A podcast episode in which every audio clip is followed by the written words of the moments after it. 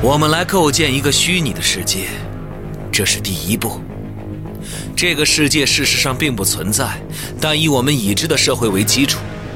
也就是说，现实社会是科幻的起点，虚拟的社会以某种与我们不同的方式发展，也许旋转了九十度，就像在平行世界中那样。社会观念的位移，这就是科幻的本质。我是小说界的哲学家，而不是一个小说作家。我写作的核心并不是艺术，而是真相。赛博朋克类型开创者，《银翼杀手》高保奇人原著作者，第一位入选美国经典文学作品集的科幻作家，菲利普 ·K· 迪克作品现已有声化，集合网科幻世界联合出品。郝祥海演播，菲利普 ·K· 迪克短篇小说全集卷一《记忆裂痕》有声书，集合网及集合 App 独家上线中。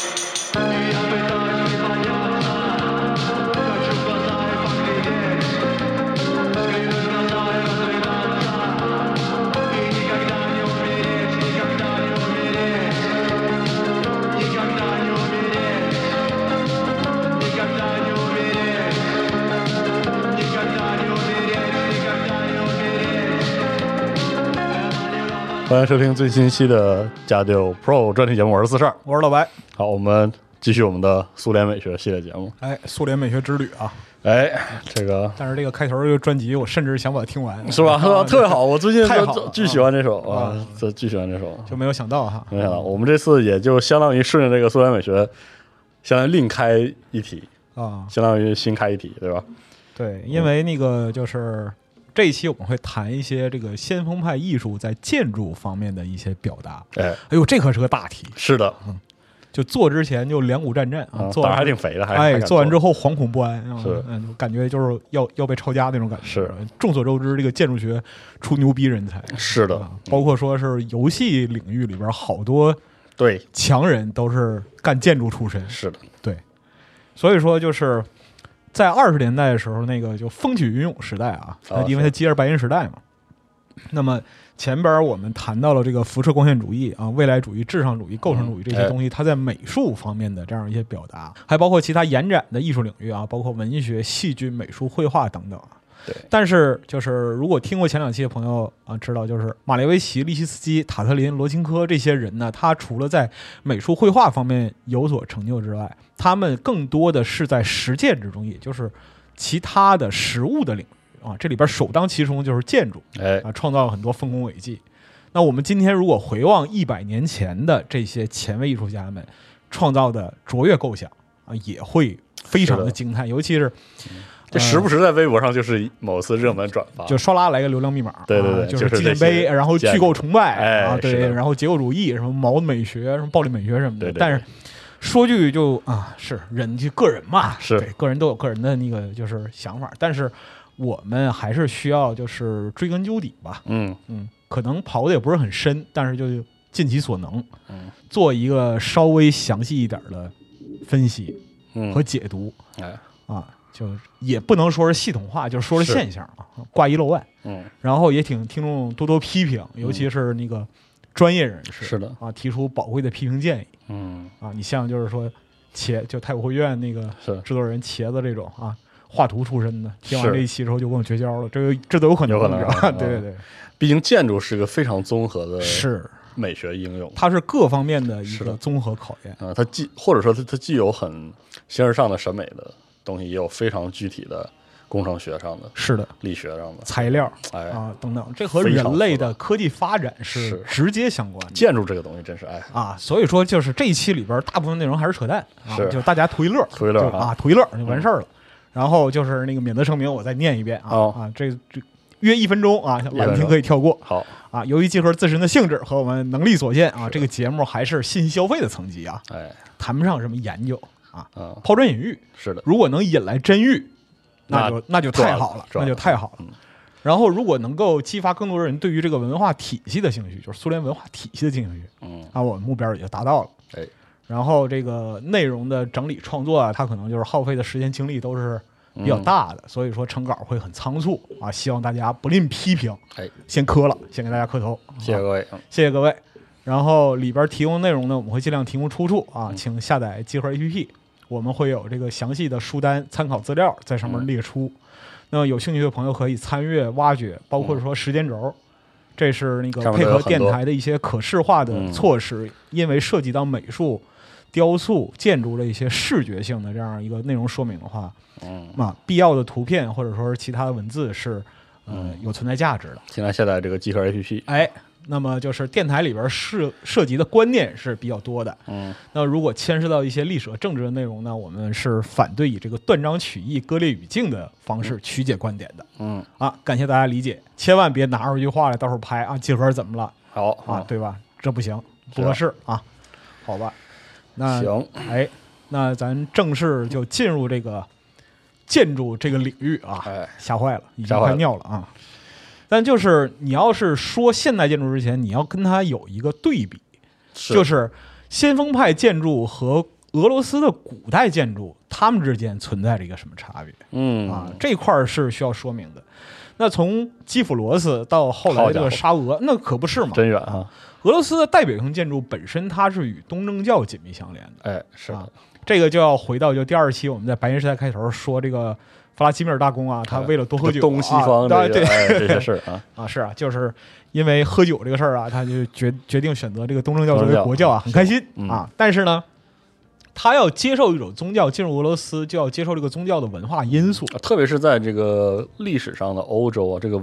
宗教的这它是个综合的这个，可以说是一种意识形态。哎，是的，你接受它之后，你要接受它的方方面面。对嗯，就包括说是哦你无论是宗教本身的经书啊，然嗯后仪式啊，然后包括说那个人的阶级，然后它教义上然后对表征生活教义的表达生活方式的一些规训啊，哎对对对什么东是西都要都要全盘的接过来。哎，是的，是的啊、所以说呢，就是在这个时候，就是公元一千年左右的时嗯候，拜占庭的石造建筑技术就进入了当时的俄罗斯，哎，逐渐就代替了俄国早期的木质建嗯筑。在九百年之前，可考的俄国建筑基本上都是木质木头的嗯对，只要从这个时候开始，那么石质建筑才成为一个就是俄国建筑的标志性的产物。嗯，那就这里边其实有一个比较著名的遗迹，叫弗拉基米尔苏兹达尔历史遗迹群。嗯，啊，它的外墙都是白色的，哎呀是，刷成白色，这一片都是刷成白色的，是这个时候建筑的这样一个代表典，型代表，嗯所以对外又叫这个苏兹达尔白石群落。嗯然后其他当时像这个圣圣母升天大教堂啊、弗拉基米尔黄金之门等等，嗯你在这个时候看到的俄国的标志性建筑都是拜占庭式的圆顶教堂。对，嗯，大家看时间轴能看出来哎，，看时间轴能看到，比如说我们这里选了一个就是基辅索菲亚大教堂哎作为例子，呃，和它同类的还有这个诺夫哥罗德圣索菲亚大教堂。嗯那作为这个宗教祭祀与活动的场所，它其实基本上就决定了整个俄国在帝俄时代的建筑模式，嗯，就是高大庄严、典雅肃穆。拜占庭的那个哎风格，为什么要提这个基辅索菲亚索菲亚大教堂呢？因为它基本上就是按照君士坦丁堡索菲亚大教堂原样的复原。嗯，一模一样，差不多一模一样。很有心思，而且就是它那个圆顶，它那个圆顶的数量有十三个，哦，这个是就是说阶级在那儿，你知道是吧？我要表征一下，就是这个其实就跟那个我们讲就是中国封建王朝，然后龙有几个爪子哎，啊，是一个意思，是你知道吧？但是后来呢，就是罗马它凉了对啊，，凉很快，啊，但拜占庭的建筑在罗马啊灰飞烟灭，嗯但是在俄国发展蓬勃，哎，而且呢，它逐渐做了一些本土的改良。对，那么穹顶的圆锥构架，你看到就是说很典型的拜占庭建筑，它是高耸入云的对，啊。但是在俄国呢，它慢慢的开始变扁了，对，变得扁浑圆然后饱满，对，圆起啊来了，走向一啊，个烤饼的这样一个状态哎啊。看就我们今天老说，就是看这种洋葱式尖顶哎，是的，啊，这种就是后期在俄国拜占庭式建筑在俄国的这样一个发展啊。后来那个基辅罗斯分裂了嘛，嗯，啊，俄国本身遭受到这个蒙古鞑靼的统治，直到一四八零年，哎，把沙皇称号拿回来嗯啊，摆脱异族统治。这个我我们们之在前讲了，在第二期里边我们也说过啊。对这个时候呢，以莫斯科为代表的新兴城市逐渐崛起了，建筑的形制上呢，也追求传统基础的进一步发展。比如说，莫斯科郊外有一个非常著名的教堂，叫克罗美斯科伊基督升天教堂。它这个塔楼是一个帐幕的形制，啊，就宛如那种就是大帐篷哎，游牧的帐幕，这其实是蒙古文化对它的一个影响。，啊嗯，周围呢是很多层扁平化的群楼，哦，这个叫做战盔型群楼，就好像人头盔，头盔然后头上戴个尖儿。哦啊那一种，嗯，其实呢，他做这种形制是为了把当时就是我们后世叫这个叫欧亚二元性，嗯其，实是这种民族里边混杂的意识统一起来，嗯啊，不是蒙古的，也也不不是是拜占庭的，是俄罗斯的，啊，就形成这样一个就是建筑共同感召价值观，哎，，对，身份标识的自我意识嗯。然后呢，它的内部的空间结构和行进动线，还有装饰，它其实是非常传统的。哦，这个时候，就是俄国人虽然不再用木头造房子了，但是用木头做装饰的传统一直在，还保留着嗯，啊。所以说，很多内部装饰工艺是用这个方式的。那之后。又有很多很多，就是说教堂类的这样一些建筑，比如说像呃，公元一五五年到一五六一年啊，为了庆祝就是吞并这个喀山汗国，哎扩大俄国疆土啊，建造这个圣瓦西里大教堂，它就是十六世纪俄国建筑的代表作，基本上就把我们上面说的这种象征意义，就俄罗斯本土的嗯，和这个建筑风格是发展到极致的。它这整个建筑呢是由九个塔形结构组成，而且很规整，这种规整是前所未有的。九个建筑分三层，就是你画一个米字，哦，嚯，一个方框，中央主塔是有帐幕圆顶的，这是最恢宏的，象征皇权。那哦纵横轴是次级塔，对角线是小塔，象征就是说大公和周边的小国啊讲究归属在哎归属在俄国的权力之下。哦所以说后人对他评价是什么呢？严整有序，庄重宏伟。但是呢，它空间结构层次是非常丰富的，每座塔都有自己单独的装饰风格和特点。哦，所以说在这个时候，就十六世纪这个时候，就传统俄罗斯建筑的特征是成熟并且达到顶峰的。比较明确的表达就是非常多的层次叠砌架构，你看起来层峦叠嶂，一二三四五嗯六叠七在一起，哎，啊叠在一起，然后有这种大斜面的帐幕式尖顶，然后传统木结构发展的工艺技巧，外墙的民俗浮雕，然后独立的主塔和环绕的战盔型剖面装饰。哦，这样的话，就是比如说将来如果说疫情能平息的话，你去圣彼得堡超越啊，或者去莫斯科什么的，你看这种就是说传统建筑，你看它那个战盔的构型，还有它的圆顶的状态，你大致上就能判断它处于哪个历史时期。嗯啊，这个我们时间轴都有配图啊，大家可以就是看一下啊看一下。对，但是呢，这个是传统俄罗斯建筑发展的一个高峰。啊，之后就属于说是慢慢就走向这个帝国短板了，就者 是直到这个就是彼得大帝去欧洲求学环游，嗯，啊，然后呢，把欧洲当时流行的先进的建筑重新又带回到俄国。嗯，等于说，在十八世纪初的时候，它全盘西化，把大量的欧洲古典主义的建筑风格又带回到俄罗斯嗯，这是再次的一个学习和提升的过程。那在苏联之前，其实整个俄国文化与权力的中心是圣彼得堡对，啊，所以说你今天能看到就是是帝俄时期，就沙俄时期的这样一些建筑啊，它在圣彼得堡的分布比在莫斯科多，多嗯对是而且就是整个圣彼得堡的规划呢，是历代罗曼诺夫王朝苦心经营是的，啊，真的是苦心经营。后边我们说东宫会说到这个，就是彼得大帝在欧洲啊，去德国，去哪儿，去荷兰什么什见识了一圈儿么，呢所有地方见识一圈儿，这玩意儿牛逼，我操，太牛逼了！我要派工匠把这东西给我搬回来，来，哎我要这个，我要这个。嗯，然后要那个，然后我看到多瑙河畔有一座宫殿，牛逼，涅瓦河畔我也要有，就就是心态嘛，心态嗯是这样啊。所以说呢，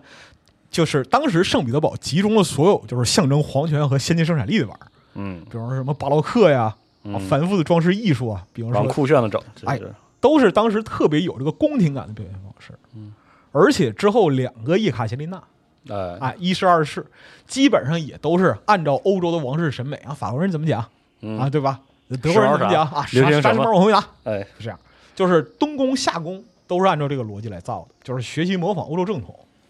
所以说呢，你如果看哪个东西是代表俄国建筑或者说俄国城市规划的传统特征的，嗯看圣彼得堡。嗯，呃，莫斯科基本上是就是一座先锋新城，哦是先锋，也不是说一座新城里边也有一些旧的旧东的西，嗯对。但是呢，就整个城市的规划，是先锋基本上是我们这期提到的就是先锋派艺术家们搞出来的。啊嗯谈这个就是彼得大帝是到这个十月革命前这一个批次建筑，需要就是有两个绕不过去，一个是圣彼得堡的海军部大厦，这个是最具形式感的代表性建筑啊，它的建筑师是帝国建筑师安德烈·德米特里耶维奇·扎哈罗夫啊，建设时间是十七年，用了十七年时间，一八零六年到一八二三年。然后呢，这位建筑师是因为这个作品彪炳史册啊，是被哎被称作是俄罗斯帝国建筑风格代表。他当时最牛逼一点是，这个大厦的中央塔楼顶端有一座高七十二米的金色针状尖塔，哎，顶部是这个船形风向标，啊，象征帝国海军所向披靡。我操，这个选址，它这个选址的位置是在彼得堡的三条核心干道——涅瓦大街、格罗花大街和沃兹涅先斯基大街三条的交汇处，掌控整个城市的核心。城市的心脏，哎，就是在十，就是在十九世纪的圣彼得堡，你在城市的任何一个位置都能看到它的塔尖儿，就那个针型的哎塔尖儿，真形的塔，尖儿啊，非常牛逼。然后塔楼底座是凯旋门式的六座拱形门，好家伙，门上每座门上都装饰着海洋和海军主题的浮雕，然后正哦门两侧摆放着著名雕塑家切列别涅夫和谢德林的设计作品。整个海军部大厦一共有五十六座大型雕像、十一块浮雕、三百五十块壁画。嗯，就是你如果去圣彼得堡旅游的话，你是不可能错过它的，不可能。啊，这就是俄罗斯的海军传统，是吧？哎，对，就在这儿，哎，行，这是一个，这是那个就是海军部这一块儿。哎，另一块儿呢，就说完军队，你就说皇家，因为就是说最有最有力量的都在这儿了。最具代表性那就是东宫，古典主义建筑的极致，被称作十八世纪最伟大的建筑。它是从一七五四年开始，一直到一八四二年，断断续续的建设了近百年，是一个特别巨大建筑群，统称叫圣彼得堡历史建筑群。现在它是俄罗斯埃尔米塔日国家博物馆的一部分。然后呢，对于就是说各国博物馆稍有了解的人就知道，它是世界四大博物馆之一。哎，然后这个博物馆的规模是很恐怖的，用恐怖来形容，嗯，就是它的藏品有三百万件以上，三百万件以上，好就吧，单单画作就一百万以上，哎呦，然后其他各种各样就小零碎儿不计在内。嗯啊，这个三百万件儿是有形有款，能上得了册的。嗯啊，哇塞，然后你如果想单次一次性不重复的把它目前展出的所有藏品都走完啊就，是啊展示了一小部分这，哎，这是展出一小部分。单次的就是参观动线走完是二十二公里，好家伙，嗯，二十二公里，二十二公里，对，两万两千米。然后呢，如果你在每一个展出的展品前面停留五分钟的话，嗯，粗略统计是你把这个馆看完要二十年，我靠，就你可以想象这个它的规模是多么宏伟太牛逼了，啊！这个东宫最开始其实是叶卡捷琳娜、啊、嗯动的主意啊，就是其实就有点受到这个就是多瑙河畔啊、涅瓦河畔啊、这哎好这看，样一些影响嗯啊是，对对对。然后他请了一位意大利建筑师啊。这位建筑师叫弗朗西斯科·巴尔托罗梅奥·拉斯特雷利啊，嗯这个名字和俄国人不相上下。啊是 他采用的风格其实就是晚期巴洛克风格，嗯非常的奢华，奢华到底儿。哎那种，然后风格又很雄伟。嗯，它的装饰是以其繁复和华贵著称的，而且东宫嘛，东宫本身是就皇权力量的象征，是这玩意儿可劲儿整是啊！拉法满，嗯，法国人宫廷什么时候修的？我们要比他们更漂亮确实啊！往死里整，好啊！就东宫从建立开始，一直到一九一七年沙皇尼古拉二世退位，嗯一直是皇宫。海军部大厦建立之前，十八世纪的时候，圣彼得堡是有法律的，就是哦一切的建筑都不能比东宫高。你比皇上还高，了不得了，反了你了，反了你你知了道吗啊，嗯，就这样。当然啊，就这个当时和这个俄国自身的生产力水平啊、社会结构什么的嗯，都有关联。确实，所以说，东宫后来在这个沙俄啊、苏联时代都是一个特别明确的政治地标嗯啊，就包括说之后啊，苏联建立之后，迁都莫斯科也有这样的考虑，哦，就是为什么去克里姆林宫不在东宫？因为这个地方这个帝俄传统过于深厚了，，哎对，你要说那个就是革命的人们到东宫办公，那你还是革命的人吗？好遗憾，是吧？哎确实，有这个考虑，确实有这个考虑。啊嗯，后边我们会因说为它这个影响你是不能忽视的，你对不能装它没有，对，就而且就是历朝历代，整个罗曼诺夫王朝三百年，历朝历代的历史都在东宫里标炳。嗯，你打个比方说，像一八一二年啊，又要提这个拿破仑这 个，啊、是吧太晚？倒霉事儿啊，嗯这个这个亚历山大一世库图佐夫啊，半枕伤寒啊，然后冬天痛打拿破仑，哎呀，好赢，了，牛逼！嗯然后一八三零年，东宫就竖了这个亚历山大柱，嗯，是一个浮雕石柱，记这个事儿，就等于说像中国这个这个这个封狼巨续。呃，是啊，乐时为祭，哎啊，就是这个意思，彪炳功勋。对，然后十月革命啊，阿弗勒尔一声炮响，冲了也是东宫啊，哎，革命水兵冲东宫啊，哎就这样。然后冲完之后，那个当时联工部想了想啊，怎么办呢？啊，去莫 斯科吧。是这得样去，嗯，今天我们看到东宫里边的金碧辉煌、华丽，仍然是会让人瞠目结舌的。是就它的规模、它的雄伟，然后它的可以说是穷奢极欲是，啊，都让人赞叹。哎，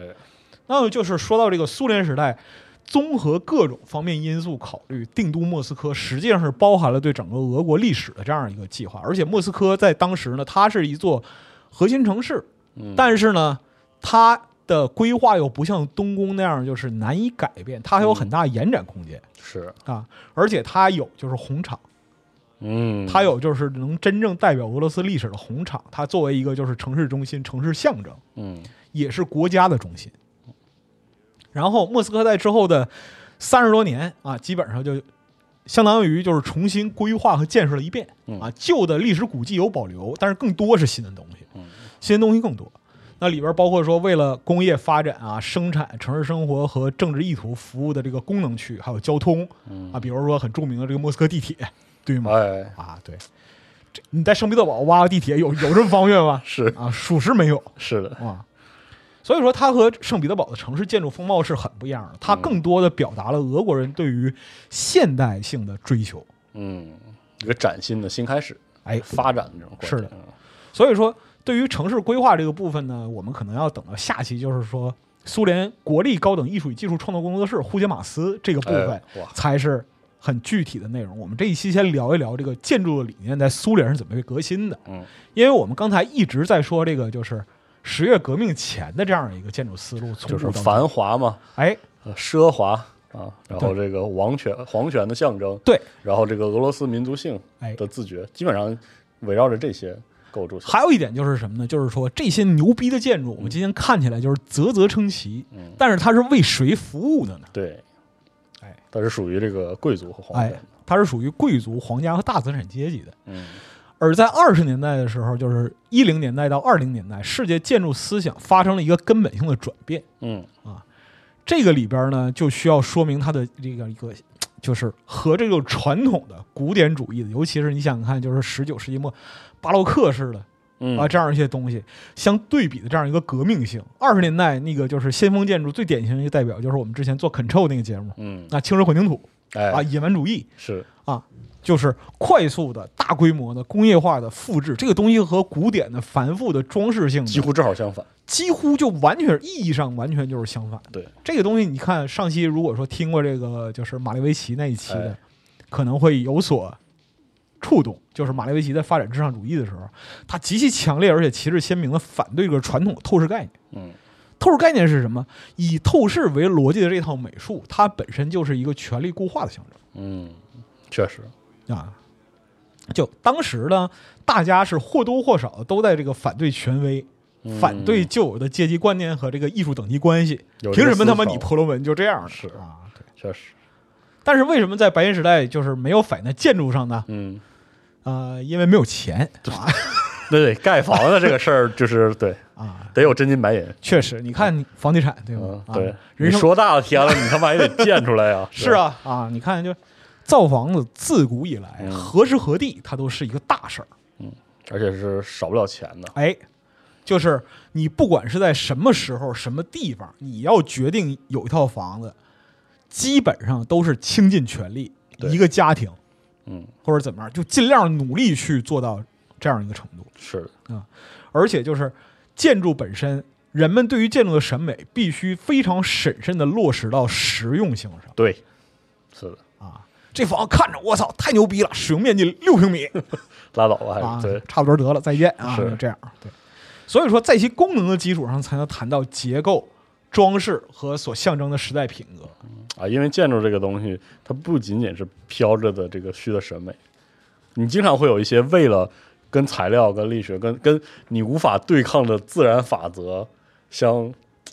抵触的时候，你要去妥协的。哎你要是知道的，这个房子终究是房子是，啊、你审审美审大了天，它还是房子。 而且就是这个东西呢，它立起来的时候，你就知道科学是无 情的，是的，所以说，哎，建筑这个东西真是妙，建筑的魅力就在这儿。建筑魅力就在这你儿。有些事儿你是拧不过的。哎，而且就是认识到俄国人认识到建筑本身在艺术和审美方面的地位，从谁那儿开始呢？嗯是从车尔尼雪夫斯基开始。哇，这个人真的是哇，太伟大了！他一八五三年，他写了一，他就是硕士毕业的时候，他写了一篇论文，硕士论文，硕士论文，这个叫《生活与美学 我操！》啊。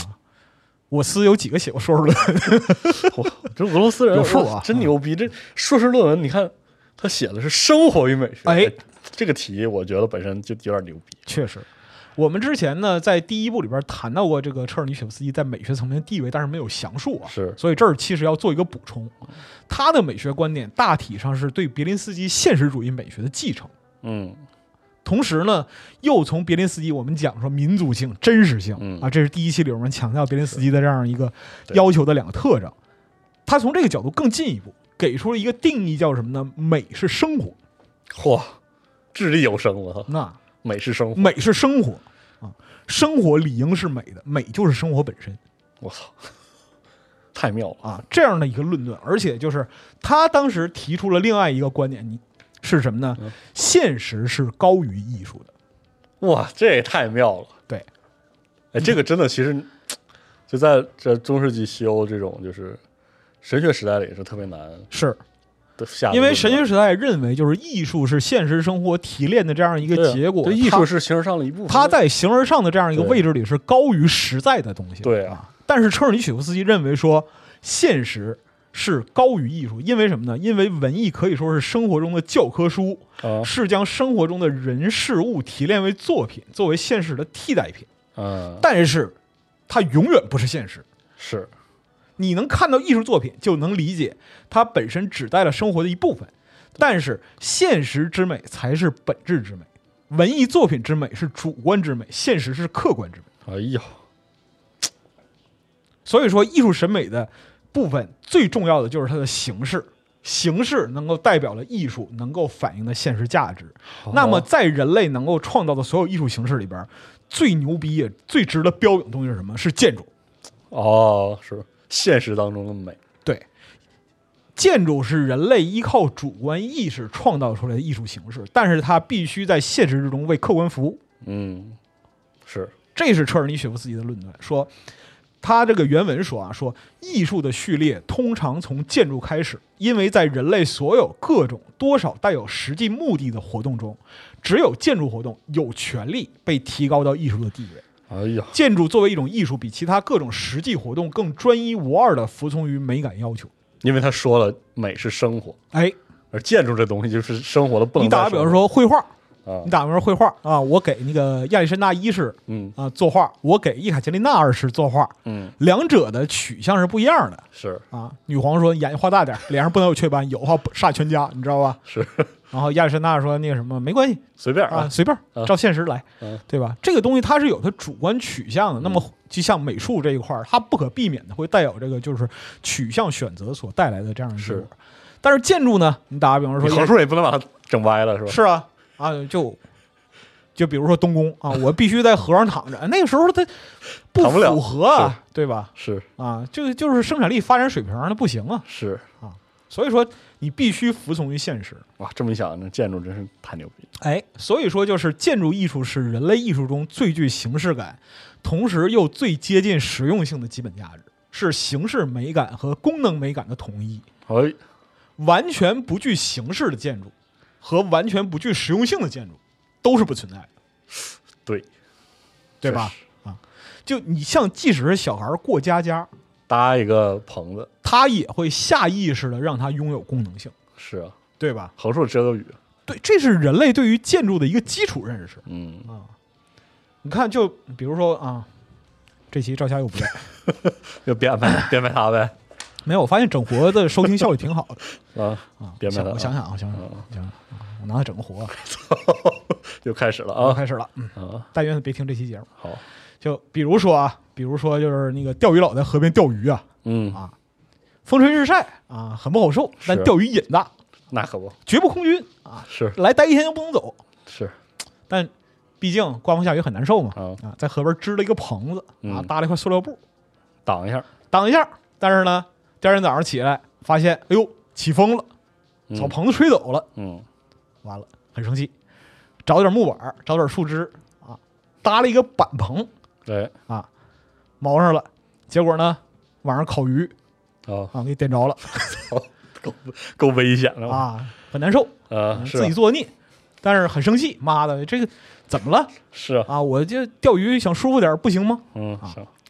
所以呢，放弃了宝贵钓鱼时间啊，挖了地基，礼拜天儿运来这个水泥、沙子 什么的啊，弄了一个永固式的公式啊，钓鱼公式。行，然后在这个就水泥小棚里边儿嗯啊，放点什么蓄电池啊、 呃火种啊、嗯干粮啊、烧火架啊、什么这些生活用品，生活用品啊这些东西。然后到礼拜天儿啊，没事儿钓鱼、啊然后这个钓鱼佬呢，他还是个设计师啊，嗯把那个外墙啊波普艺术啊各种装饰啊，这都安排上，安排上这那的，门口挂个风铃儿，然后那个对讲究墙，墙上画点画，嗯， 娱乐嘛。是对吧的，，钓鱼朋友们打打牌、吃吃饭啊嗯什么的，很开心。是，但是沧海桑田，天，怎么一下扯这么远啊？哎，这是一个这是一个奇幻故事。好好好好啊沧海桑田进入了一个后启示录状态，我靠、啊，行，世界毁灭了，文明完了啊钓鱼佬不知所踪啊，是只有这个这个窝棚还在河边儿哇，啊。过了两千年之后呢，文明复兴了，有人路过这儿发现了，哎呦，史前文明，哎，好哎，大家开始有棚子考证，啊哎，这儿有棚子，这儿有建筑，有建筑是人类文明活动的迹象，而且说明这个文明已经发展到一定程度。那可不嘛，都对呀不空军了，然后大家根据这个窝棚留下的所有踪迹来推断钓鱼佬时代这个文明发展的程度啊，啊，最后得出了结论，哎，这是一个祭祀鱼神的祭坛啊，嗯，是，因为什么活动非常频繁啊，有对哎火，然后有祭品、是，啊，对，还有各种各样的，就是说那个就是保障生活这样一个东西，哦，哦是那个时代就是文明特征。是，啊，是一个提炼，然后河流蔓延五百公里，上下游都有这样的建筑，所以说呢，就两千年部落是通过这种方式祭拜河神，收获渔获。嗯，祈祷不空军的，哎，祈祷不空军，哦然后就是考古者还得出一个结论，就是这个钓鱼佬经常空军操啊，因为就感觉他别的地方，就尤其波普艺术什么搞的都挺好啊，就嗯就就是老钓不着鱼啊行吧，啊，啊， 就这是一个比喻啊啊，这是一个一个说明啊，啊，但没愿照正面相。啊聊说明啥？它说明建筑本身它就是时代的标志，人类只要有文明，从旧石器时代一直到现代，是，任何时候都会留下建筑的痕迹。嗯，所有的考古遗址都以发现建筑遗迹为标志。最重要的那个锚定点，哎，它和时代特征、社会结构，然后统治阶级的使用需求、材料技术、生产工艺的进步，所有所有东西都相关。你不可能指望石器时代人发明混凝土，那是，那肯定对吧？我们很多时候去理解和判断文明价值的时候，建筑就是时代艺术产品的最高体现形式。嗯，啊，又想起了当时我们高中的时候讲克里特文明，然后说它哎没有城墙之类的，哎，这都这都都很关键，所对以这些信息都很重要。就是说的再直观一点，就是不同的时代诞生形制不同的建筑，建筑本身和建造它的人的意志有最直接的认识和联系。嗯，对，它是认识世界和改造世界里边最具价值的部分，是人类主观能动性在艺术作品上最高的体现。嗯，对，你要认识世界，哎，你才能改明造白是那个房子怎么建起来，对啊然后你要动手去实践，要不然你这个就是棚子就会被吹走是啊，要不然烤鱼就把它点着了。是，对，认识世界，改造世界，对全都在建筑上。哎，所以说就是它在人类历史和文明里边占据的是无可非议的核心位置。是，但是在十月革命之前，我们在这这段开头其实说了，就是它作为艺术品最高成就，它服务服务的是谁？嗯，服务的是王公贵族，是的，服务的是有钱人。他服务的那个需就是求是这边光鲜亮丽，我也要有。哎，那就是我们谈到它，就是说装饰啊、浮雕啊、技法、啊、材质啊、特征啊这些东西，跟你要是生活在这个时代，跟你一点关系没有啊是！你该干嘛干嘛呀？是的啊，就是什么样的人能住什么样的房。你像就是说我们讲随兴那一期，是，随行那一期，他的伟大之处在于什么地方？他破除了什么样的人读什么样的书的迷思。是的，人们当时对于文化有恐惧感，认为牛逼的书是王公贵族读的，是，他把这个东西破除掉了。嗯。那接下来，但建筑这个东西可不是说破除就破除，哎，它成本非常之高，是的啊，嗯，就是随行老先生印刷机造纸嗯，然后就是说排版内容这些东西，相对来讲成本较低。是你要是想从建筑上做一个革新，那太难了。是的，所以说这一块儿又出现了一个问题，就是未来主义对于工业和机械的崇拜。哦，未来主义本质上来讲，它是对于机器给人类社会带来的变革，具备特别积极、主观、热情的这样一个向往的。嗯，就是机器及它象征的工业，它最终的目的将改变人类社会的秩序。因为它才能带来那种力量，能够就是可以说支付那个改这么大规模改变这个社会结构的那个成本。是的，你没有这个工业化的生产力，你就做不到这个东哎，就是生产力的提升，本质上来说，就是为了让人们的生活更加平等。西。嗯工业化的目的就是让被解放的生产力更好的服务社会。嗯，那在艺术方面也同样如此，而且在整个二十年代，我们要谈及的先锋派建筑这个部分，这不是一个偶然，嗯，因为当时在欧洲和美国，二十年代被称作什么叫做咆哮的二十年代。嗯哇，整个十年之间，这个文化多样性和创作多元性，它思潮是非常非常蓬勃，因为当时这个欧洲打烂了嘛，啊是嗨、啊，对，是美国挣着钱了啊，是，对，苏联新生了，俄国新生了，嗯大伙儿都想搞点新东西。那这个阶段来说，其实就是普遍繁荣和经济复兴之后的高速发展，给新艺术理论嗯带来了巨大的尝试空间，而且就是你要快速的重建，快速的形成比以前还要蓬勃的这样一个社会。嗯那那些繁复的手工业的代表落后生产力的东西，就被扔掉嗯掉，，我不要了，就这样。那么各方面的新技术，包括说理论物理、化学啊、嗯材料学，似乎是潜能非常巨大。因为这个时候你看到科技进步，那真肉眼可见。是，今天汽车是这个这个样子明天就变了，啊，明天就不一样了。今天你看着就是，比如说莱特兄弟嗯啊，，发明飞机，十前前年把火飞起来，咱那时候就飘一会儿是啊，行，能人能飞了。是过了十年你再看，能跨洋了，是，非常的夸张。都对未来太有奔头了，哎，所以当时对所有人对于未来的向往都是积极的、乐观的。它是一种现代主义与反传统精神的不协调结合，嗯这个是未来主义精神的根本。嗯，但是呢，它是新锐的，它是有生命力的。啊、对于建筑来说尤其如此。整个苏联先锋派建筑的这样一个基础特征啊，来自于马列维奇和塔特林吵架啊是吗？啊。 对，哦，因为就是听过这个上面两期的朋友可能知道，就是说马列维奇走向至上主义啊，塔特林走向构成主义。哎，俩人开始是在未来主义旗帜之下共同前行的，然后哦但就是打后起来来了走向互相，后来走向互相嘲讽啊，是抢学生，嘲讽，嘲讽是抢学生，就这样一个恶性循环是啊。但是呢，这一切是从就是我们提到马列维奇把黑方块挂在这个就是啊，建筑的对角线这个位置上的这样一个最后的展出嗯，说起。马列维奇在这个展叫做“最后的未来主义展览”零点一零，嗯，他在这个展上把黑方块挂在这个空间轴线交错位置上，但是这个时候塔特林比他激进多了。塔特林说：“我他妈根本就不画画，没有挂画这个事儿了，没有不画画了。”他在零点一零这个展上拿出来的是一个反浮雕作品，是他我们上上回说他当乐师蹭加基列夫车的时候啊，对，去巴黎然后参观了毕加索的拼贴画展，嗯回来之后得到了启示，他干的比毕加索更加彻底，离开绘画，不画了，嗯离开复现，因为他认为所有的美术是为了复现，是为了重复的呈现哦曾经出现过的现实。这一块儿其实就跟前面提到的车尔尼雪夫斯基是有是联系的。嗯啊，他要离开传译的表达模式，进入创造。 ，OK，啊，所以说塔特林这个作品叫做 Corner Counter Relief，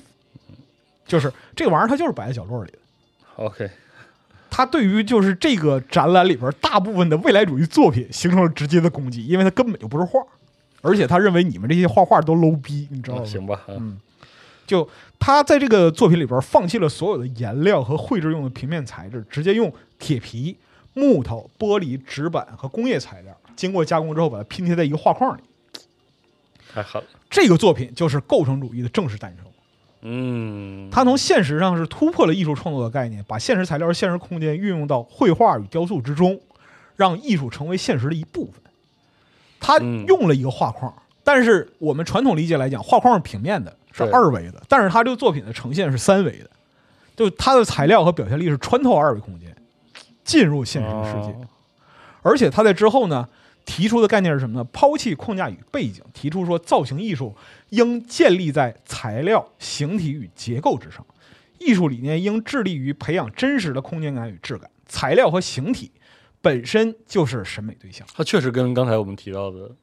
这个整体理念有一种一致性，哎，就是以不同的结构组织不同的材料，就产生了不同的空间形体与视觉效果。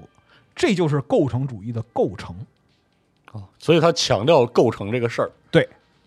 就是就是这个如何构成去是实现构成，构成是来自于不同物象的组合。嗯，哦，这是他的这样一个理念。就比如说，当时他做这个作品的时候，有一位就是艺术家跟他一块儿的，叫瓦列金娜·霍达谢维奇啊，这也是很著名的，就是俄国的女艺术家。然后呢，他说：“哎呀，他把我准备画画帆布都拿走了， 画什么画？别画了，你给我吧。 就用锯子、斧头、凿子、电线，然后帆布、色纸、颜料、刷笔、喷雾器，然后还有煤油灯，哇，是用来干什么呢？是用来熏阴影、做层次感的。哦，然后又砍又爆，又切又削，然后砸玻璃，然后在帆布上钻眼儿，然后最后把它组合在一起，然后嘴里还念叨：“哎呀，太美了，太美了！好好好，来上点色，来来来。来来哦，然后用烟把它熏暗，这样的话你在视觉上会呈现出层次。啊，这个东西不比你用颜料画出层次那高明多了嘛？这样儿啊，真敢想，非常难想。那而且就是在过往的概念里边儿，凡是被艺术，凡是被定义的艺术品被悬挂起来的时候，它其实意味着它是脱离现实空间的。嗯，对啊，比方说我们讲画展啊，艺术展，嗯你知道这个东西和你是有距离的，他在画里，哦，对，它在画里。但是呢，塔特林的这个作品让人为定义的艺术范畴给打破了，嗯而且他那他用的所有东西是你生活之中随手可见、触手可得的东西，嗯这就引发了一个思考。今天塔特林捡起了一块铁皮，让它成为了艺术品的一部分。嗯，我们的生活中有很多铁皮，是不是我们能用铁皮创造无限多的艺术品？是呢哈，我就喝，对吧？如果我们能够让铁皮转化艺术品的工程成为工业生产的流程，那工业化的艺术品该怎么定义？呃是不是剥离了唯一性的艺术品就没有艺术价值了？哦，对啊，是啊，艺术的价值是由其商品性所决定的吗。嗯，哎，这个问题我回答不了啊，就扔在这儿啊。这里边其实可有一个小例子，啊就是看书看到这儿的时候，想起来就是一个故事啊，哦二零一五年的一个故事，就是那个在荷兰有一个阿纳姆现代艺术博物馆，然后他当时有一个就是电视栏目主持人，就是那种搞怪的啊啊、那个主持人，但他干了一件事儿挺牛逼的，是什么呢？他从宜家买了一幅十欧元的油印画，OK，啊，量产的，嗯好，然后呢，偷摸把它夹带到这个阿纳姆现代美术馆里边儿去。当时在做一个就是现代艺术展，好，大哥整了一个画架，然后把这个画儿就一是只哎，在就是现代艺术品中间一支了，然后就开始跟那个名画一起陈列，然后他假不假事儿给鸡巴来看人讲解，你知道这个画儿，他所表现的现代感啊，他的这个就是嗯艺术家的这样的传达这个意象，你看着吧，这种这种感觉，这种体验啊，哎你认为它是一个什么样的价值作品？是玩这个。就这个画和周围那些馆藏，还有就是来展览的名作啊，嗯差距大概五六个零那么多吧，五六个零那么多。是然后呢，他就他这个就是电视栏目里边儿，他因为那叫暗裁那个暗藏摄像机那是个偷拍那种方式嘛，他就问啊，说那个呃你觉得怎么样？一顿介绍，介绍完之后说啊，我觉得您是艺术品的行家，那如果说您要给这幅画出价的话，您觉得大概多少 钱？就这个栏目里边，就是被问到的人心里定价没有低过三百万人民币的，哎呀，最高有人说是什么呢？说我愿意出二百五十万欧元买，我靠，就这个相当于差不多是一千六到一千八是这样的。就往好里看，你现在啊，听到这个节目的，就现在，你你立即就去上宜家买一幅画，四舍五入，你也是千万富翁，你知道吗？确实啊，那人们为什么愿意在博物馆里边给一幅机器油印画出这样的价格？哎呦呵，你这个问题问的哈，有点东西啊，这个不是艺术问题，我认为这根本就不是艺术问题。是对，这是个权力结构问题，哎，说不好听点，资本主义的问题确实啊，啊，对吧？还真是啊，所以说呢，在这个构成主义的基因里边，它是立足于新社会的意识形态构建基础上，它继承的是未来主义那种对机器生产、工业化审美逻辑、嗯钢铁、水泥、立面、轴线以其共同形成的带来生产力飞跃革新的永恒律动的那样的一种崇尚。是，就是构成主义的东西，你看起来它永远是动感的，它是有生命的。嗯，他要的那个东西是活的，哎，它不像就是说传统的美术、雕塑这嗯种东西，它描述的是瞬间，是静止。就是他歌颂了就是那个永恒存在的那个，哎那个它歌颂的绝是对意义上的嗯永恒的运动，啊，人类永恒的发展向上这样的一个观念。嗯，但是呢，它和未来主义又有这个本质的不同啊。未来主义它本身认为是什么呢？进入未来，你要抛弃过去是，抛弃过去就是摧毁旧的事物啊，那个东西跟我一点关系都没有。哦，我才是未来，啊，我就是未来啊！嗯这跟那个后来那个波格丹诺夫他组织那个前进派，呃，讲说这个就是 咳无产阶级文化嘛。嗯，后来被就是发展到极端是被列宁一顿痛批，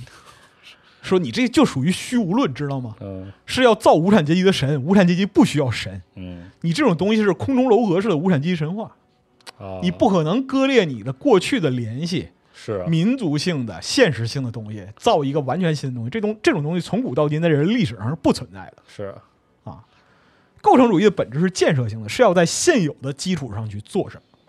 啊，所以他当时用了铁皮也好，哎玻璃也好，对，他得是在这个工业时代的生活里，那可不嘛要有的是玩意啊儿，他也想用塑料，那那时候有吗？啊就是没有对吧是？啊，所以说呢，就是塔特林对于构成主义的构想，他写过类似的这样一些呃想法总结，嗯或者说是他的观点的一个陈述。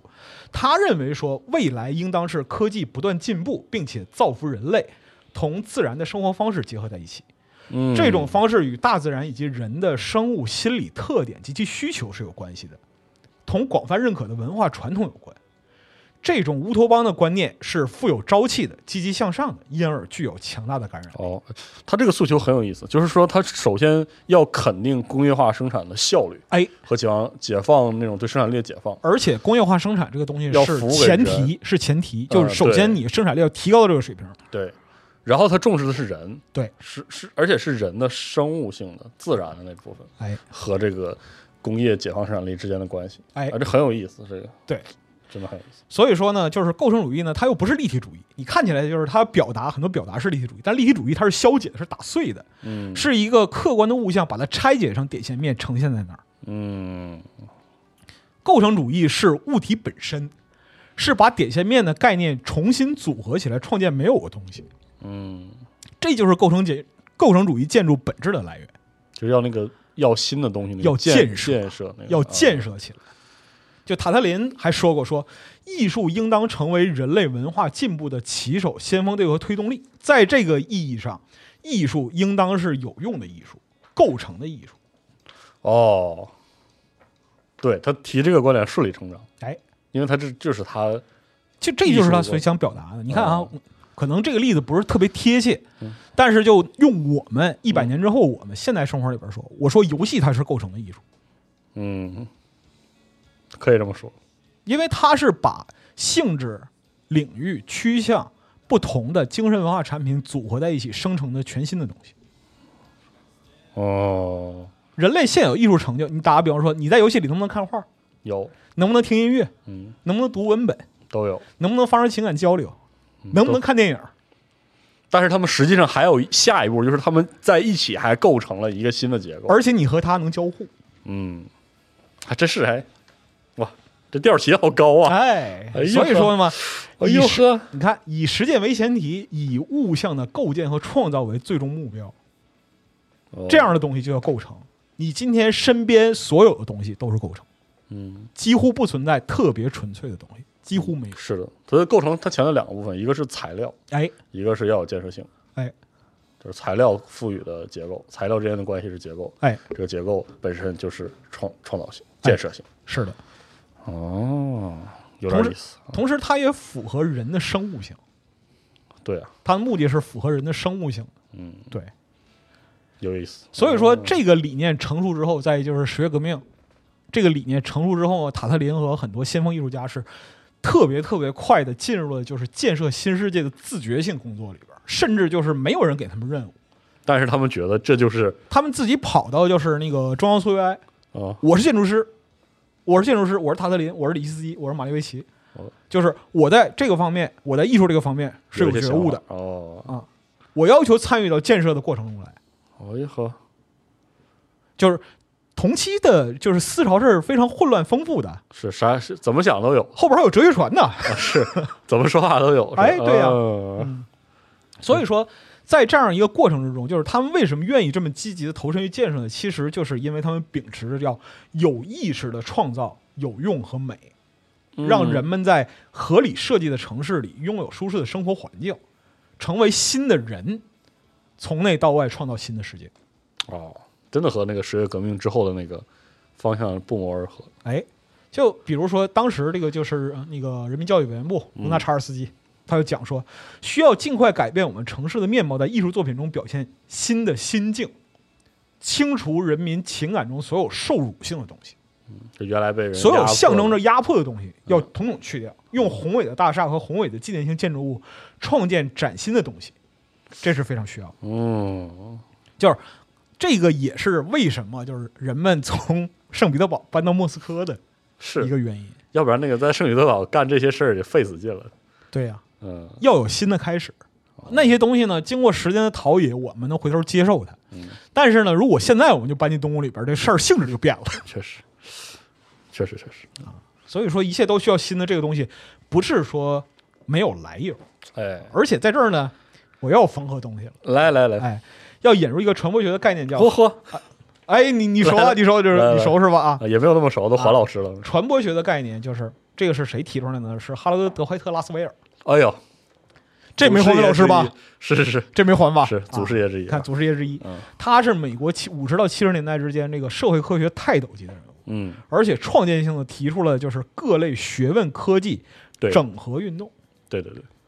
美国人给他评价是什么？美国学术联合会给他评价是什么？所有社会科学的大师，嗯，各领域的先锋，叫 Master of all social science and pioneers。嗯，一百科一全直书式的人物，嗯对，这是美国的百科全书式的人物。他的创举是什么呢？把各个看起来完全不相干的领域跨学科结合起来，对，进行社会科学研究，然后得到这个触类旁通、举一反三的效果。是这个人赋予了传播学跨学科的属性现代传传播学，对现代传播学跨学科属性，所以说从某种意义上来讲的话，他的工作也是构成，对是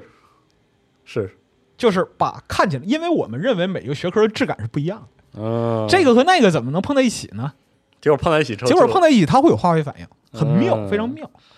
就各个门类的专业看起来互不相交，但是文明和科技是人创造要服务于人的。嗯生活在某个时期的人们共同形成了社会结构，那么在这个时代，他们必然会受到同期的思潮传播的影响，进而影响到他们实际在做的事情。嗯所以说，这就是研究传播对于人类社会作用的逻辑，对是啊对吧？对，有互联网和没互联网的时候，人们过的日子一样吗？那肯定不一一样，样。有微博和没微博的时候一样吗？那也不一样。你这话说了啊可以你看啊，行，所以说，就是拉斯维尔他一生著作有差不多六百万字以上，嗯就被称为这个社会科学达尔文。对，他最著名的就是那个五 W，哎哎，谁传播，传播了什么，通过什么渠道向谁传播，效果如何？哎，这个是属于第一说个支点，哎传播传播学我们对传播学导论里开场哎就学，对控就是控制研究、内容研究、媒介研究、受众研究、是的嗯效果研究啊，它肯定有这个时代局限性。直到现在，它应该依然是美式这个实用主义传播学的一个最基础框架。哎，所以说为什么在这儿要插入这个拉斯维尔的理论呢？嗯，用中国的老话讲叫做耳濡目染，言传身教，是，就孟母三迁。嗯啊你知道这个故事吧？就是你说我你们自己家孩子长什么样，跟你邻居有什么关系？不，我就要搬。是是是房子不好吗？不是，不是人不行，啊人不行人不行，人人太拉了，必须搬好，嗯啊！但是就是说房子不太行啊，这个人就是也也会有问题 是啊。就打个比方说，你是你像四十二啊，身高就是一米八几，嗯啊，住一米五，操，对吧？嗯天花板挑高一米五，长此以往，就是你走大街上你也弓着腰走。嗯是是，就人的行为是会受到客观世界的一个影响的。嗯然而，在新生的苏联是所有的方面都急需建立原有认知基础上的新的东西。就人在生活的方方面面接受到的理论观点、听到话语词汇、看到的工具、建筑这些东西都是全新的，这才行。那么，人所有人所有就是意识到自己不再受到压迫啊，形成了一个新的社会的这样一个组成它的人民，才能够在这个前提下产生对新生社会的全新认知和牢固印象。所以它其实就是个传播行为，哎，它其实是就建筑本建筑身在实用性的时对候对对还要承担这个传播的概就它念塑造一个新的传播环境。啊。比如说这个时候就是有一个农民，乡下农民，嗯那么没上过学啊，就是孤苦伶仃一个人在乡间漂泊啊，唯一的生活来源是钓鱼。行，每天这钓鱼嘛，啊自己一个人钓鱼就行了，每天一根鱼竿一个篓子解决生活问题，对，睡茅屋盖稻草，哎，每个礼拜去镇上一次啊，嗯买点生活必需品，买点盐，嗯就他自己生活手指都用不着，就这差不多这意 思是，啊，就跟村里的人。跟集市上的人也就那些话也呗，没什么可交流的，是就你掌握几百个词儿够了，是，也不用识字儿。你也不用识字儿，你大概知道就是说卢布长什么样就行了嗯，就对这个意大概思啊齐会算点数，啊。这就是就是那个大家渴望田园生活 嘛啊，是吧？是啊，确实农业社会嘛，啊，农业社会规则这辈子这样了，是啊，活到死就完事儿了嗯啊。但是革命起来了，社会秩序改变了，嗯，然后布尔什维克跑村里了，说那个可大家可以去城市哎，啊，没什么牵挂的，有田地的你耕种，没田地的可以去城市看看啊啊，对要不要了参与建设？哎，这个钓鱼佬他就变成工人了，啊，跟人进城嘛，跟人进城了，他就变成工人了。他看到的所有东西都是新的，和他的原来就是自己钓啊鱼对的时是候的，啊，对，比起来，马路、高楼、哎，电器、电气器灯对都来了啊，就这些东西，而且甚至他听到的词都是新的，他理解不了。嗯，而他总能听到新的词，总能听到新词。什么是工人阶级嗯，啊？什么是布尔什维克？为什么就是你要上夜校？为什么你要认字？为什么你要了解更多的知识？对，这些东西是他之前从来没有接触过，而且在原有社会结构下也不可能得到接触的东西。他不不需要去想，哎，而且这个例子它不是一个孤立，这个上面说的是二十年代文学里边无数的作家反复描写歌颂的东西。嗯，它代表就是整个苏联新生先锋激进的这样一个状态。所以在这种氛围之下，建筑起到标志性作用是什么呢？它是一个图腾。对，是你想，就是他刚才举的例子里，他进城第一眼看到了，肯定是建筑。对，那建筑一眼他就能感觉到这地方就不一样了。就是原来我们讲城里和乡下，城里乡下，是城里和乡下最大的区别就在于城里的建筑。是你像打个比方，上期我们讲罗琴科给那个就是那个莫斯科农业合作社啊，做那个就是平面设计的时候，选择建筑物作为标志，这个东西是什么？这个东西是生产力的象征。是，还真是所以说，西方派艺术家认为建筑本身就是要构建城市，让人们到城市里来，让城市成为教化和制造社会主义新人的地方。嗯，你看，就是说比如说，你像举个例子啊，拉斯维尔他那个很著名的一本著作是《政治学》，嗯，是他对政治学的定义就是：政治是研究某人与某时某地以某种方法得到某种事物的学问，啊，对，是吧？呃是啊，对，对你想想看，这个钓鱼佬，他在一九一七年能得到的东西和一九二一年能得到的东西，那是一样的吗？哦，是以对吧某种方式得到某种事物，对对对，是哎，所以说就是你落回到先锋派建筑的这样一个发展思潮上，其实呢，它的本质就是通过实践改造世界，试图令工业生产为所有人服务，并影响所有人的意识形态。嗯，就你剥离时代特征，单纯讲建筑也不是不行，就好看吗？对好吧看，对对，就是俄国暴力美学，哎呀，怪异的想象啊啊啊，太牛逼了，怎么能想象成这样呢？是这我也能这力学结构多么神奇啊，多么神奇！奇，对，这也这也能讲一起，但很没意思。说白了，嗯，就是你如果那样讲的话，你就会停留在现象上，很难去理解那种改造世界的热诚是从哪儿来的，哎，他为什么要这么他做？为什么要这么做，或者说我们今天在就是建筑的成本考量上看见他妈异想天开的想法，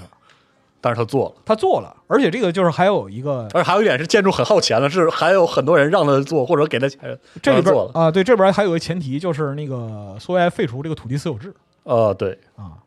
就很多涉及到商品成本方面的问题，最后就其实就变成了资源配给和技术壁垒的问题了。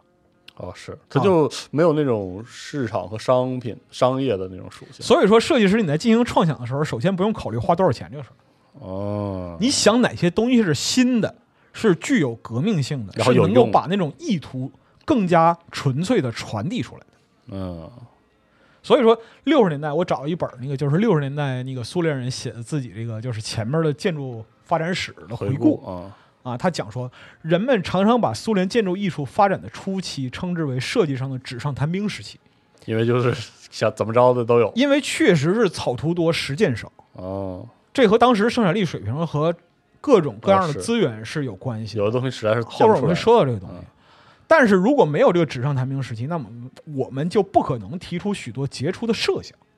如果在这些岁月里，在建设被迫停止的岁月里，是建筑构思无所事事地等待着现实的需求，那么经过数十年后，全世界也不可能出现许多杰出的建筑艺术作品。嗯，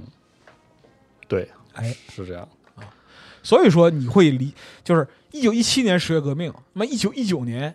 第三国际塔这个这个东西就出现了。哦，第三国际纪念碑这个东西出现了，仅仅一两年的时间，而且就是塔特林构思了相当长一段儿，嗯，所以说这种东西它是凭空生发的嘛？其实不是，它就有个积累的过程。它就是有一个积累，然后最后在这样一个作品上得到质变。就是我们嗯今天谈到就是关于那些构成主义的宏大构想里边儿，就是第三国际纪念碑这个这个这个作品是永远无法绕，我觉得。嗯，因为它代表了当时的思潮的这样一个倾向。嗯，啊，就是一九一八年四月十二号，列宁、罗纳查尔斯基和斯大林嗯啊共同签署了一个很著名的法案，叫《纪念碑宣传法令》。哎这还是挺有名的。哎，这个全称叫做《拆除为纪念沙皇及其奴仆所建立的纪念碑以及制定俄国社会主义革命纪念碑的方 案》。哇，操，非常的长，啊，怪长的啊。但是这个法案的名儿好就好在就是它哎要是干什么，这个就全写在名儿里了。确实，确实，啊，底下人民群众你也不用太 长不看，你就看看看题看目标就题完事儿了好标题，啊。咱以后能整这种标题吗？呃，尽量吧。 就拆除，拆除是砸碎旧世界嗯，啊，建立就是建设新世界，不能光拆是啊。所以就是大伙儿先把沙皇纪念碑就各种拆啊，咣列咣了是吧哎啊，对，列宁五一节啊被人抓壮丁，列宁也去查过，确实啊，因为就是一九一八年五一节，嗯然后那个就是人这民教育委员部说那个拆纪念碑我们得有点表率啊嗯啊，克里姆林宫有那个就是那个沙皇的那个就是纪念碑，咱给拆了吧。咱也拆了吧。然后列宁去拽绳子把这个，哎 我操！对他亲自上阵，啊，但是就是拆完了之后，因为当时人们过于热情了嗯啊，以至于拆的很快，建立的很慢。哎呀，当受限于当时生产力的关系，嗯啊，然后就产生了很多笑话，就比如说是用纸板子、石膏啊糊一个，糊一个啊啊，看着就是很很像回事儿，哦但实际上经不起这个风吹日晒，一两年儿完了好家伙，啊。之后呢，就是糊弄哈，啊糊弄，然后之后就是因为就是条件不够嘛，嗯就有些人会发明一些就是稀稀奇古怪的方法，比如说把大理石碎片嗯。啊，掺到砂浆里边儿，然后加强它的强度，然后垒起来，垒起来啊，就这样的，就以至于哦就是到了新经济政策的时代，就是二一年 NEP 实施之后，就是那个罗大昌司机说，以后他妈谁再用石膏弄雕塑，我就跟他，我就跟他急一下哎呦我天，啊，就是这样的情况。但这个时候，其实有些人是在考虑更加牛逼的事情，塔特林就是其中之一。嗯啊他当时是这个人民教育委员部造型艺术部的负责人。那么就是纪念碑法令实施以后呢，就是人民教育委员会啊，就说造型艺术部呢，你要设计一个给十月革命准备的纪念碑和建筑。嗯，塔特林就承担这个使命。然后他这个设计稿完成的时候呢，正好碰上第三国际建立，哦，就因为当时这个是涉及到就是路线斗争嘛，第二国际啊是之后出出现出现第三逻辑，就好像夏伯阳里边那个段子，说你是第几国际，夏伯阳说管那些呢，列宁哪国际我就哪国际， 就是啊，就就这个意思。嗯，就塔特林本人他是很积极的响应列宁和苏维埃提出的纪念碑法令，但是他对于传统的人像纪念碑是拒绝的。嗯，因为他认为这个纪念碑是不具备实用性的，和我的构成主义理念是抵触的。是，他还是在那个复线，青铜、大理石、花岗岩，然后整个人像，整个人像嗯啊，这东西大家看了哦，瞻仰哦，精神上得到洗礼，有用吗？没用是，没用的东西对于我们是没用的嗯，OK，是，嗯啊，它无济于改变城市面貌。然后他给这个人民委员会写信阐述自己观点说，是纪念碑应是社会主义国家中的自由创造。 OK，哦，就这句话，事实上在之后七十年里边成为苏联纪念碑设计的指导思想。还真是。其实如果没有他这么说的话，其实纪念碑可以走上另外一条路，就是纪念碑真就是为了纪念，对，就是栩栩如生的把那个你要纪念的人雕出来，或者你要纪念的玩意儿雕出来放那儿，对也是纪念碑其实对，啊。但是唐林说了，你别拘，你你得不能创拘造束这个意向，你要 OK 自由创造。哎呀，我纪念一个人，我不需要把这个人再造一遍。对你得创造性的纪念他。对，哦，哎呀呵，他说，不但要不不仅要建造杰出人物的纪念碑，而且也要建造俄国革命的纪念碑，建造至今尚不存在的国家与艺术紧密相连的纪念碑。哦呦，所以说呢，就是第三国际纪念碑这样一个建筑或者说是呃新的造物出现的时候，石破天惊，这种震撼不光是来自于那种宏大构想，更多是在于人们思考之后意识到这个建筑是真的可能实现的。就而且这种建筑在人类的之前的历史上没有出现过，是无论它的材质、结构和服务对象都没有出现过。一旦实现，就会是现代的文明奇观和艺术图腾。而且它又和陵墓、宫殿不一样，对啊，陵墓、宫殿是服务帝王将相生死的，而且甚至服务的不是现实，哎，对。但是呢，这个建筑它服务的是现实，是实在的人，哇，生活的、工作的啊。这里边就可以看这个当时他提交这个草图我、，太漂亮了啊！我他妈真去，按照他这个设计思路来讲呢，就是整个第三国际纪念碑的主干是两组互相缠绕的框架式螺旋结构，两个螺旋钢架每一圈都与这个斜挑的悬挑杆件连接，这是一个悬臂的钢梁。建筑强度是由杆件共同构成的栅格来保证，哦，我去，在构造上成为一个整体。大厦内部是玻璃和钢的精细构成部分，它用这个栅格结构来保证强度，而且这个它的这个思路在今天的玻璃钢复合建筑里面被广泛的运用。哦，然后呢，它内部是有三个柏拉图式的玻璃几何体，分别是 A 立方体、B 圆柱体、C 圆锥体。那么它在设计的时候，确定考虑了实用性，甚至包括构成内容物。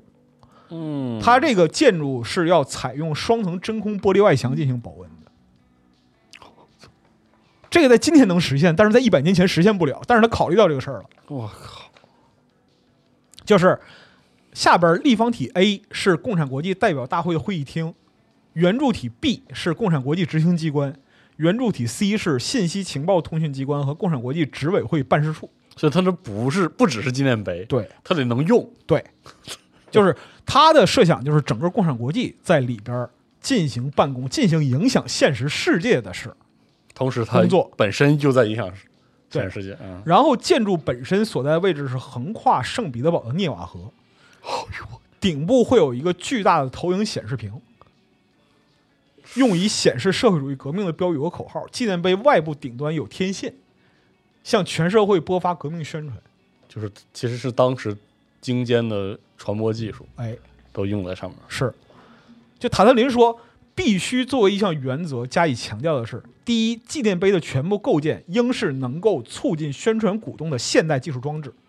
其次，纪念碑应该表现最剧烈的运动，它绝非供人静坐伫立之地，你须得会身不由己的被它带上带下。你所面对的须得是雄辩的鼓动家，简短有力的词句，谈到的是最新的新闻、法令和决策，最新的发明，那将是单纯的、明确的思想爆发、创造力，仅仅是创造力。哇，而且就是他在构建初始很多意图就非常非常清晰，比如说，是啊比如说它那个全高四百米，对于就是这个塔稍有了解的，就有兴趣的朋友可能都知道，它全高四百米。嗯这个四百米是哪儿来的？这四百米是赤道长度的十万分之一，哇，是按照这个算的。然后支撑轮廓那个三个主体部分都是能自转的。哎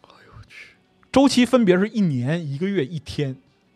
这立方体是一年，圆柱体是一个月，然后最顶层是一天，最顶层的圆锥体是一天。然后，因为整座塔是螺旋结构，并且是永恒自转的，所以呢，在外界的观感来看，它永远呈现一个上升的状态，哇塞，永远在向上。明白这是它的一个设计意图，而且在它在后来的模型里边，真的把这个旋转都做出来了。他当时能用转用手摇齿轮的方式哦，让它转起来。让它转起来。哎呦我去，所以说在，因为现在没有留下影像资料，嗯只有照片。对，这照但片是看起来太漂亮了。但是当时他做的六米高的木质钢玻璃结构的这个模型里边，所有东西都是能转的。就所以说，你能知道为什么这个东西他妈有那么大的感染力，因为就是人们看到这个东西真的前所未见，石破天惊。是我的天，而且就是它还有一个更牛逼的深层意象，嗯，就是这里边需要引用一个就是更久远的神话，就是犹太教的古经书《塔纳赫创世纪篇》，好，然后在现代有另外一个名字叫做《旧约》。哎，是，嗯，这里边有一个故事，就是巴别塔。哎，巴比伦的故事，一群经历过大洪水的人们来到了士拿地区，他们说：“来吧，我们要建造一座城和一座塔，塔顶通天，为了扬我们的名，免得我们被分散到世界各地。”但是耶和华降临，看到了世人所建造的城和塔。耶和华说：“看哪，他们都是一样的人，说着同一种语言。如今他们既然能做起这事，以后他们想要做的事就没有不成功的了。哎，你今天对我建塔，明天你敢做什么，我都不敢想了。”啊，是，让我们下去，在那里打乱他们的语言，让他们不能知晓别人的意思。于是耶和华使他们分散到了世界各地，他们也就停止建造那座城，因为耶和华在那里打乱了天下人的言语，使众人分散到了世界各地，所以那座城叫巴别。这座被废弃的塔就是巴别塔。嗯，这个故事是来自圣经创世纪第十一章。哎，所以说呢，在旧约里边，人挑战神的事业是因为语言的差异和人心的混乱而失败了。但是在苏俄革命发生之后，尤其是整个世界革命浪潮如火如荼的二十年代，人们正在期待着哪些不一样的事情能够改变世界的面貌。嗯，那么，原本不是统治阶级的人们，他们之间重新获得了共同的语言和新兴的语法，哦，是的，就是那红色的语言，进而获得了彼此的认同，并且进一步形成群体。嗯，英特纳雄奈尔哎，你看这里边儿就举了，不一定是英特纳雄尔，哦任何要求进步的概念，都可以把人动团结起起来。你看啊这里，边，我要引用一段伟人的话哎啊，这个湖南农民运动考察报告特别爱看团结起来哎，是啊，你是看好看呀，啊，我要就你看啊，比如说孙中山先生那篇遗嘱，乡下农民也有一些小的念了，他们从那篇遗嘱里取出了自由、平等、三民主义、不平等条约这些名词，颇生硬的应用在他们的生活上。哦，一个绅士模样的人在路上碰了一个农民，那绅士百个不肯让路，那农民便愤然说：“土豪劣绅，小的三民主义嘛，嗯，对吗？”你考虑到，就是他也是写在一九二七年的二十年代的作品啊，二十年代作品，革命运动在中国也是如火如荼。那么，如果说新锐的革命概念是二十年代在语言学上的传播符号，那第三国际塔象征的全世界无产者联合起来的概念，因为这个塔如果实现了，它顶上永远打的都是全世界无产者联合 起来。是的，是的，哇塞，它会把建筑在艺术的高度上上升到全新的阶段。嗯，就是如果塔特林塔建起来的话，帝国时代今天必有它的位置，奇观胜利，知 奇道观胜吗？利的是，啊，真是，而且就是它是从无到有的创造，要创造人类的幸福，全靠我们自己是，啊。就它在某种意义上就是理想主义的极致具象化体现，意味着从前在神话中因为神的干涉崩解的人类理想，在二十世纪被重建。是，它是共产主义的巴别塔，真是这样，我的天，你想想看，太牛逼了，对，我的天，就是一九一九年的时候，塔特林就把到年底就把整个设计图完成了啊。之后，他和另一位就是他的同事普宁啊，嗯以造型艺术部的名义给人民委员会提交了这样一个就是构想，然后开始着手制作这个高六米的模型。它的构成是钢铁、木材和玻璃，然后三个自转体也完全做出来了，嗯，是吹制的，然后用手摇齿轮进行一个驱动演示。然后，一九二零年在第三个十月革命纪念日之前制作完成，先是在彼得格勒展出，展出就当时就炸了，是，人们都麻了，太牛逼了，太过于牛逼了。然后立刻就被运到莫斯科去了，呃，是，然后然后陈列在这个一九二零年第八届苏维埃代表大会的大厅里。然后就是包括之后塔特林一直在做不同版本的模型，就是来嗯不断改进这个东西。最后在一九二五年巴黎世界博览会。啊，第三国际纪念碑被当作是构成主义的象征，在苏联馆内展出。就人们当时就是整个世界给予它的评价是，这个东西的革命性已经超越了雕塑、纪念碑和建筑的领域，是，就是它象征它象征着工业时代的全面到来，也是人类的未来。是，哇，就给予他这样的一个评价，就是而且就是整个苏联的几乎所有人，你看就是说列宁同志他不太喜欢那个就是构成主义、未来主义过于虚的东西，他看到这个东西他也被震撼，嗯，一，样的。就你像那种更狂热的马可夫斯基嗯，那给的评论是什么？这是人类历史上第一个没长胡子的纪念碑。为什么这么说呢？因因为为之以前前都是王侯将相的纪念碑嘛，哎，你看就是说彼得大帝啊、哎，是啊，青铜骑士啊是啊，这些都长胡子。嗯，这个不是说长胡子，但是它是为所有人建立的。是，然后埃尔里希斯基评价说：“钢铁之坚硬，好似无产阶级的意志；嗯，玻璃之明净，宛若无产阶级的意识。好家伙，这词儿让拽了，”啊，那太牛逼了！啊，你像卢纳查尔斯基，哎，对吧？这是审美的专家嗯啊，理性的代表，见天儿批判未来主义，是， 对吧？他都被这个就是理想主义打动了。就是他在这个就是国家自由艺术工作室的开幕式上讲，就说艺术家和建筑师的亲如手足的关系将要出现。嗯，他将要创造出来的不仅是人类理想的殿堂和纪念碑，而且还是整座整座的艺术城，把艺术和生活结合起来，这是新艺术的任务，哎，你看他说的还是那个，还是那个逻那个诉求和辑，要还是那个诉求。而且他对于就是第三国际塔非常非常满意，求，哇，对，我操，那个图儿太震撼了，我非常震撼。而且就是之后他你可以看到，他就是循环每到一处啊，人们就是万头攒动，就为了看一下这个塔，就为了看一下这个塔。对，就但是呢，就像我们说，它是共产主义的巴别塔，巴别塔最后没有建成。是啊，这个他也没，就第三国际纪念碑其实也没有建成，但是它奠定了之后二十到三十年代里边苏联一系列纪念碑和建筑设计概念的突破。嗯，这个东西出现了，是划时代的，是石破天惊的。之后人们看到，我操，建筑原来是能这样造的，是的，纪念碑原来是这样造的。啊哎呀，真是这样，包括说塔特林自己对于后来对于第三国际纪念碑的解释里边，也传递了他的内核，就很明确把这事儿说出来了。嗯，说纪念碑的美学原则是来自于我关于材料、空间和结构的构成实验，它嗯是纯艺术形式的，但是它是纯艺术形式与实用目的的结合，嗯也是艺术与生产、艺术与生活的综合。嗯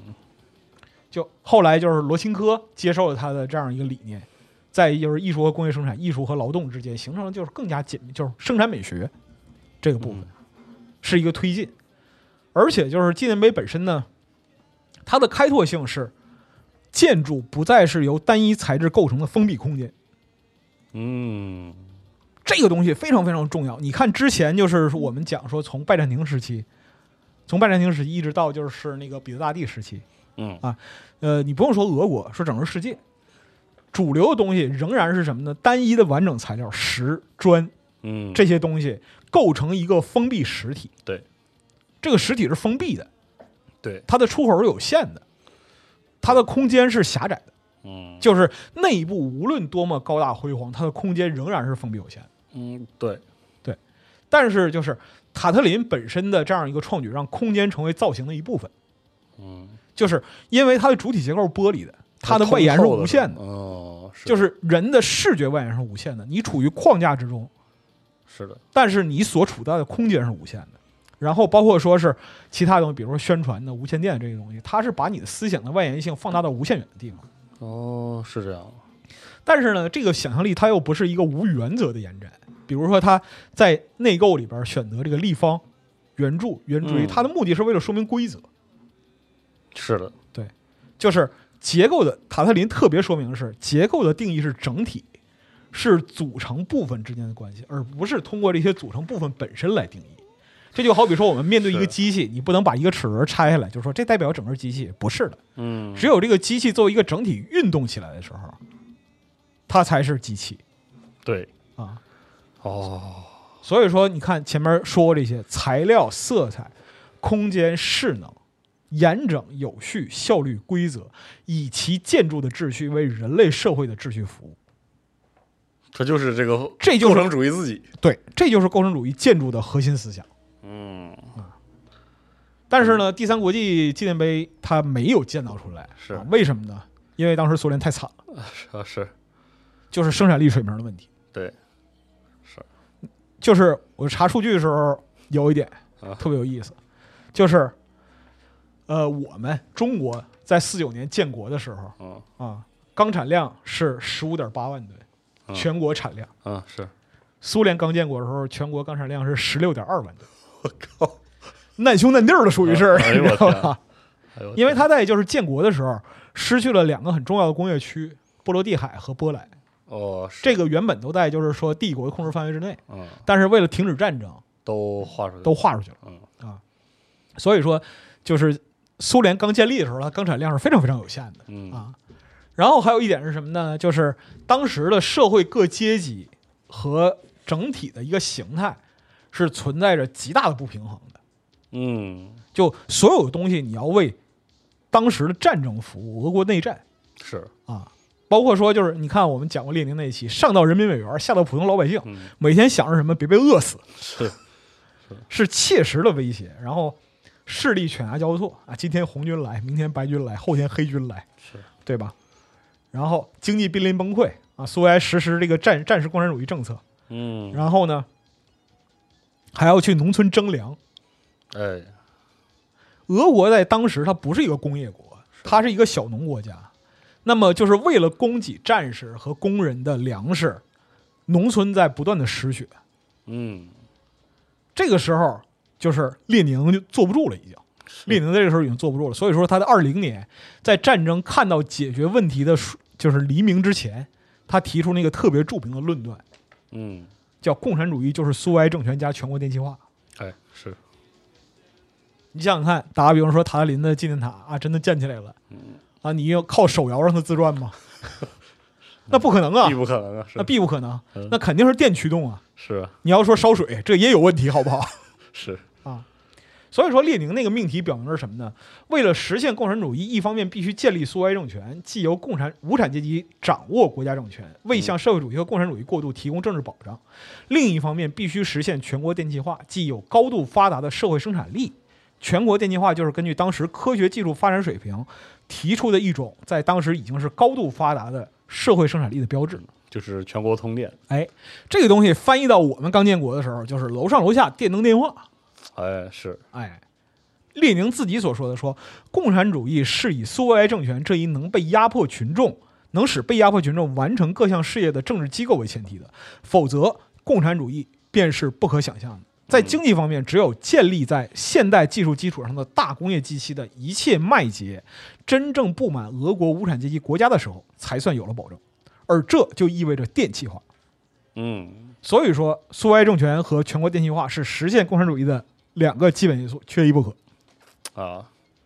思想上的和物质上的，对，就是你只有实现了生产力的高度发展，为工业、农业、运输业打下现代大工业的技术基础的时候，以工业化为前提的物质文明和精神文明才能够延续，是啊否则你谈什么呢？是，那塔也只能设计一下，对，你造不出来，所以说它造不出来，就是有它的这样一个时代问题的。嗯，它设计思路远远超过当时的生产力水平。就拿玄秘钢梁，今天材料学都得寻思寻思。是，啊确实而且它还虽得然转呢， 而且它虽然对于一些部分的结构和实验方式进行了思考，它的总体结构对于当时的苏联社会生产能力要求是不可能实现的。嗯开放式布局，嗯，玻璃的强度好家伙，啊，吓人都，对吗？然后就是所有的能源供给肯定都依赖于电力。当时俄国的电力供应相当于没有，是 啊，真的就理论上相当于没有，因为我们后边还会讲到，就是二零年之后，就是新经济政策之后，苏联创建的这个呃 Go Ilero 和 Goes Plan。嗯，这两个计划是全国电气委员会的执行计划。到了一九四零年，它的装机量达到了一千一百二十千瓦，一千一百二十万千瓦。嗯这个时候，你要说建一个全电气化的塔，这还有点可能，你知道吗？是，啊在当时基本上就是，对，就是个设计，啊，还有就是说那个钢材哎是啊，我刚才说的就是刚建国的时候，全年产量十六万， 是你光这一个塔，这一个塔能把就是说全国三年的钢折腾进去，是你要干嘛呀？对是，吗？整不了。嗯，真是这样，但是其实当时的苏联，大家还是对于它有非常非常高的期待的。就是可以留个念想，对就人早晚，人们琢磨着，把我它操，这个变东西它作为一个象征，它早晚它能做出来，嗯，真的能做出来。因为在之后几年，就一直到一九二五年之后，十月革命纪念日，然后建筑博览会和工业会展，这个纪念碑的模型都会去展出，嗯，而且人们都给予它很高的位置。这个是一直到就是之后，呃，社会主义现实主义阶段，就是第三国际纪念碑才消失在历史的长河里。嗯啊而且就是塔特林的结构设计和空间构想，在很大程度上启发了全世界的建筑师。一九二二年的时候，柏林的范代曼美术馆举办了一场这个苏维埃艺术展览嗯。在这场展会上，欧洲先锋派和苏联先锋派在理念上达成了共识，就是哇对，就是至上主义、构成主义和艺术为生产服务的意识形态潮流是一致的。有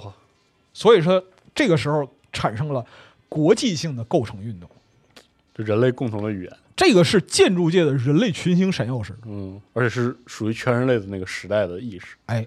都统一起来，在这之后，就是构成主义的建筑革命就轰轰烈烈地展开了。在苏联是国立高等艺术与技术创作工作室胡杰马斯，嗯里边的名字就每一个都是震烁古今，康定斯基嗯哎啊、维斯汀三兄弟、塔特林、利希斯基、梅尔尼科夫、拉多夫斯基啊这样一些人，在欧洲是格罗皮乌斯、莫霍利纳吉、密斯凡德罗、包豪斯，哎呦，包豪斯运动，就是在二十年代的时候，就是包豪斯和胡杰马斯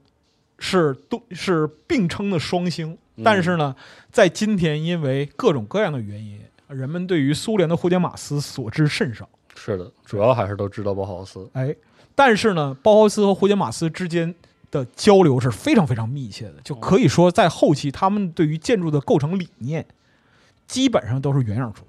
嗯，对大家互相影响。哎呀，而且还有另外的牛逼人，柯布西耶。嗯，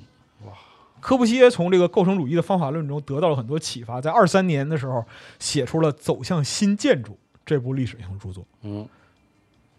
我可以就是这里边就是他名言非常多，我嗯摘一块儿说，科布西耶说建筑是一些装配起来的体块儿在光线下辉煌、正确和聪明的表演。嗯立方、圆锥、球、圆柱和方锥是光线最善于显示的伟大的基本形式。它们的形象对于我们来说是明确的、肯定的，毫不含糊。因此，它们是美的形式，最美的形式。嗯，这是走向新建筑这本书里边来说。然后包括后来就是金斯堡，这个这是苏联建筑理论家，一九二四年写了这个《风格与时代》啊，等等等等。然后设计理念里边很多没有实现的东西也被其他建筑师借鉴和应用，包括说是玻璃钢，嗯，还有几何体块的结构建筑，都存在着这样一些就是第三国纪念碑的影子。比如说，我们在这里会贴一些作品，像梅尔尼科夫一九二五年给巴黎展览会设计的苏联馆，还有就是著名的建筑师弗拉基米尔舒舍夫设计的这个沙波洛夫卡无线电天天线塔。是，而且我觉得。其实这个语言就是我们很小时候，我们生活在工业城市里，对非常熟悉的建筑那个视是觉。而且我就想到这一点，我就突然意识到，就是我大学的时候有那个艺术史的课，嗯然后里面其实就是有一节是是空的，嗯就是因为我们当时呃学过这个学过包豪斯，嗯然后当时老师就是举例子就举过说我们小时候，比如说在沈阳嘛，就那些方块楼嘛，其实那些都是包豪斯的东西。你看，因为没有提到 没有提到这个胡杰马斯，嗯，所以大家当时其实隐隐约约就会有一点非常奇怪的感觉，就是为什么一个德国的或者说一个西欧的，就是建筑的一种风格，嗯在当时我们可能认为就是一种简单这种风格，是这种板板正正的嗯几何体楼，然后在在中国这么流行了，嗯，这到底是怎么个路径，或者是怎么就影响到我们的？这个东西其实是另外一条路径，对，就就是少了一块儿，你知它道吗少了一块儿，在发展路线上少了一块儿，而且就是后来盒子建筑这个东西就是预制件建筑的发展。是，对，而且在就是六七十年代，俄国人是专门对于盒子建筑有一套非常成熟的方法论体系的。嗯这个在就是是近期的现代建筑里边会提及到这个东西。嗯啊，还有一，但是呢，就是因为就是在三十年代之后啊，未来主义、构成主义，嗯，呃，被被批判为就是过于现实，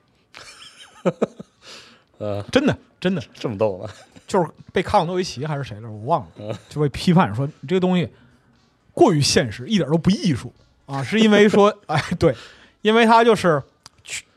更趋向于工业化嘛，是就他所理解的这样一个艺术概念和就是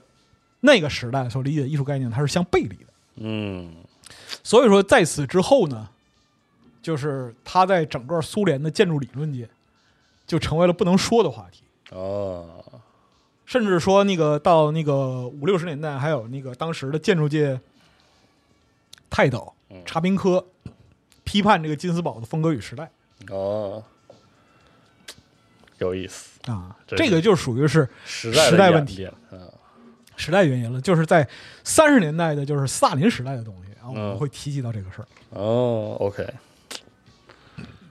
不错那么，但是呢，就是如果说能耐着性子把这一期听下来的话，你可能对于就建筑中这个不同材质之间的这个衔接、组合和共生，嗯它的原理是从哪儿来的，稍有了解，这个东司空见惯是的都是这么用的嗯西其实放到现在我们就很熟悉，司空见惯，啊是的，都是这么用的，都是没用的。嗯，但是呢，在那个时代，这是一个石破天惊的创举，是的，而且呢，就是你回顾一百年前的苏联先锋派建筑思潮。尤其是构成主义流派相关的作品，你还是会震惊。是的。真的嗯但是呢，苏联先锋派其实也不止构成主义一家，牛逼人多的是、是啊。前面提到这些都特别牛逼，所以说在下一期呢，我们可能会把这个胡杰马斯啊，又称东方红色包豪斯哎，啊，它的诞生和发展，极富创造力和实践精神的建筑教学和艺术实验体系啊，哦，我们做一个介绍，包括说它酝酿了哪些彪炳史册的人物。哦还有更多的建筑大师，以及今天的莫斯科的设计是从哪儿来的？是吗？对，我塞对，期待啊，所以说就是这个东西，你知道吧？你如果没有仔细去想它背后的故事，你可能觉得就是它平平无奇。但是你仔细一琢磨，哇，原来就是说那个时代有这么多牛逼的人志士，这个是特别吸引人的东西。希望就是说，哎，下期我能写的稍微快一点。这，哇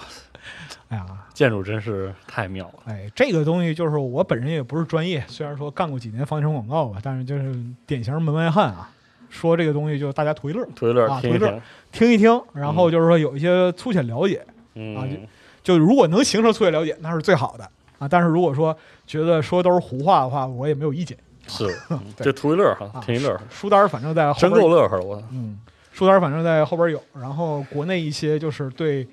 苏联早期就是二十年代建筑有研究的老师啊，像韩林飞老师啊、吕福训老师、刘文茂老师呢，他们书基本上也都看遍了。嗯，其实国内中文资料真的是相对来讲是非常非常少唉，啊，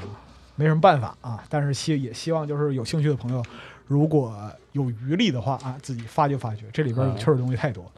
是的，行，有意思，嗯，很震撼。行，嗯我们下期呢，这个建筑还能聊一期，还能聊一起有。点开心啊，有点开心。那我们就下期再见，好哎吧？，下期再见。建筑也就只能再聊一期了，嗯 再聊多的话真挨打。你知道吗好，行我们就下期再见啊，下期再见，哎，拜拜。拜拜。